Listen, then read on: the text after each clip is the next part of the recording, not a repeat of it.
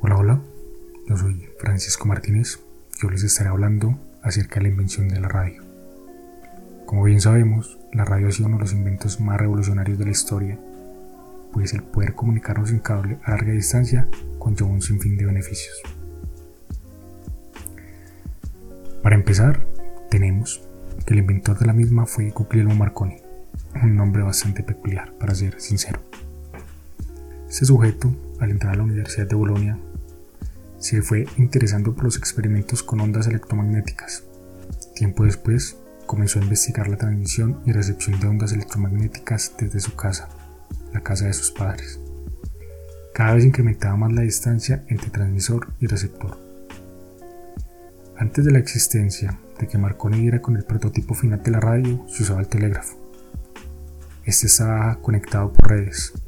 Imagínense postes llenos de cables como si fuesen cables telefónicos. Las palabras y los números se enviaban como código Morse.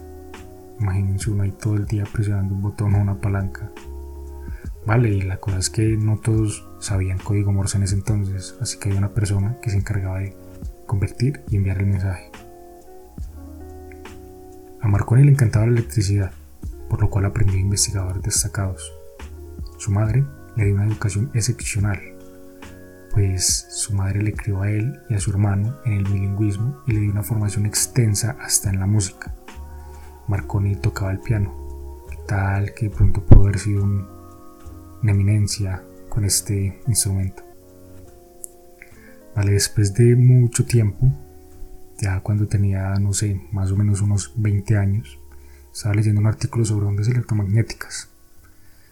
Y al finalizar este artículo se propuso un objetivo, transmitir mensajes mediante ondas electromagnéticas.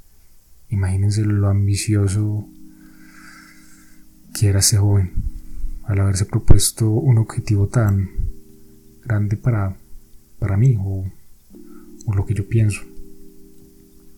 Pero también creo que a esto se le debe lo que hoy se ha desarrollado mediante comunicación y lo que hoy se ha desarrollado respecto a las comunicaciones.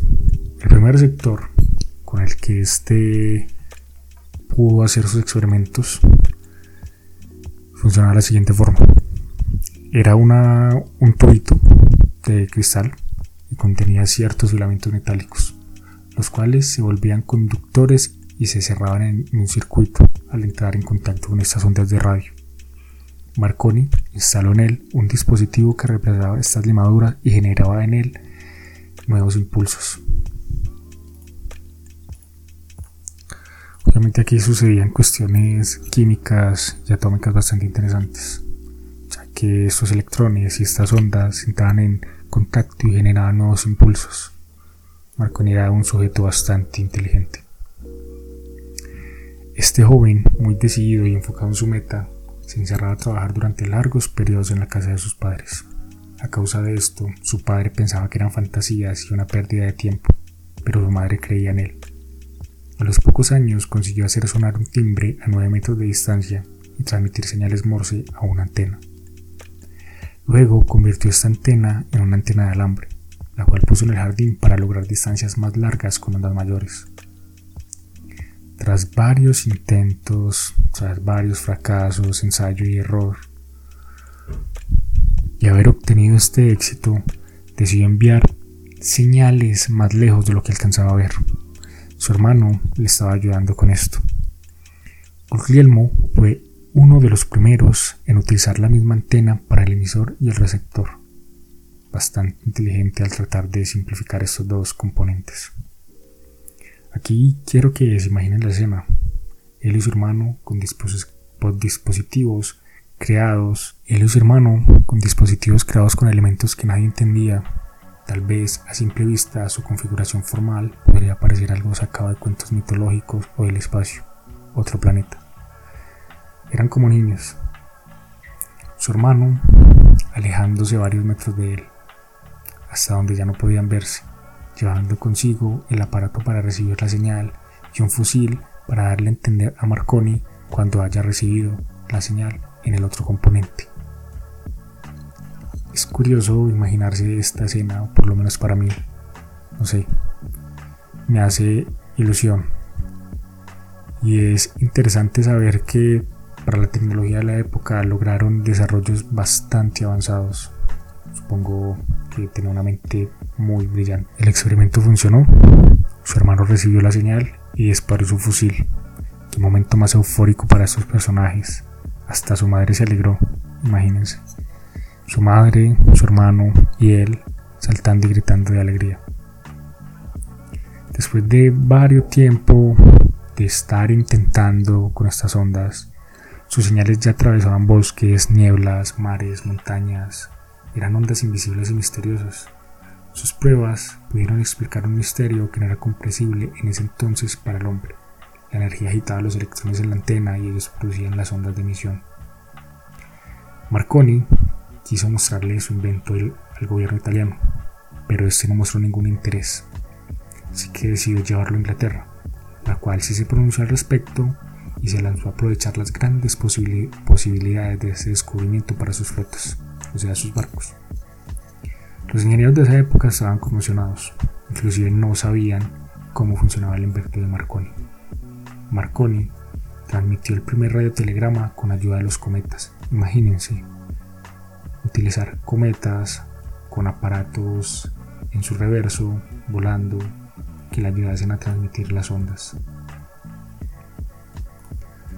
Quiero hacer una pauta, y ya que hablamos de ondas electromagnéticas y nuevos inventos y descubrimientos, quiero hablar de otro invento que revolucionó y cambió la forma de ver y entender el mundo. Quisiera hablar de la bombilla, pues también este invento usa las ondas electromagnéticas para generar luz y curiosamente se desarrolló el mismo año, en 1879.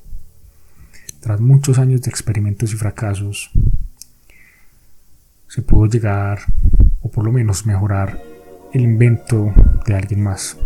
Muchos pensamos que Thomas Alva Edison fue quien inventó o descubrió la bombilla, pero en verdad no fue así. Fue Joseph Swan quien lo había hecho, pero Thomas lo que hizo fue tomar su invento y mejorarlo, hacer que este brillase y funcionase mucho mejor. Lo que Thomas hizo fue patentarlo. Y así se hizo como con el poder de este desarrollo, de este descubrimiento. Creo que es algo bastante irónico. Vale, continuando, quiero contarles que después de mucho tiempo de Marconi haber estado inventando, mejorando, creando sus radiotelégrafos, el rey de Italia se empeñó en ver a Marconi. Marconi en ese entonces ya teníamos 24 años. Después de esto, y después de la conversación que tuvieron, tuvieron, los buques de guerra italianos empezaron a instalar la nueva tecnología Marconi. Esto lo que permitía era que estas flotas tuvieran comunicación y pudieran pedir ayuda. Luego de esto se decía que los barcos eran mucho más seguros gracias al telégrafo de Marconi. Guglielmo continuó haciendo mejoras en su dispositivo y logró hacerlo más eficaz y potente. Marconi alquilaba el aparato y el telegrafista, el cual en ese entonces era una nueva profesión. Pero la única condición es que solo se podía transmitir señales entre sus estaciones, o sea, un monopolio. Fue tan impactante el desarrollo de este producto que permitió la captura de un asesino cuando escapaba a América en un barco. Imagínense. Bastante interesante y funcional.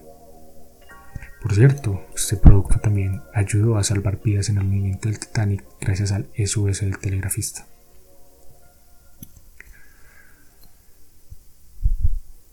Marconi, después de mucho tiempo, se había propuesto transmitir ondas a través del Atlántico.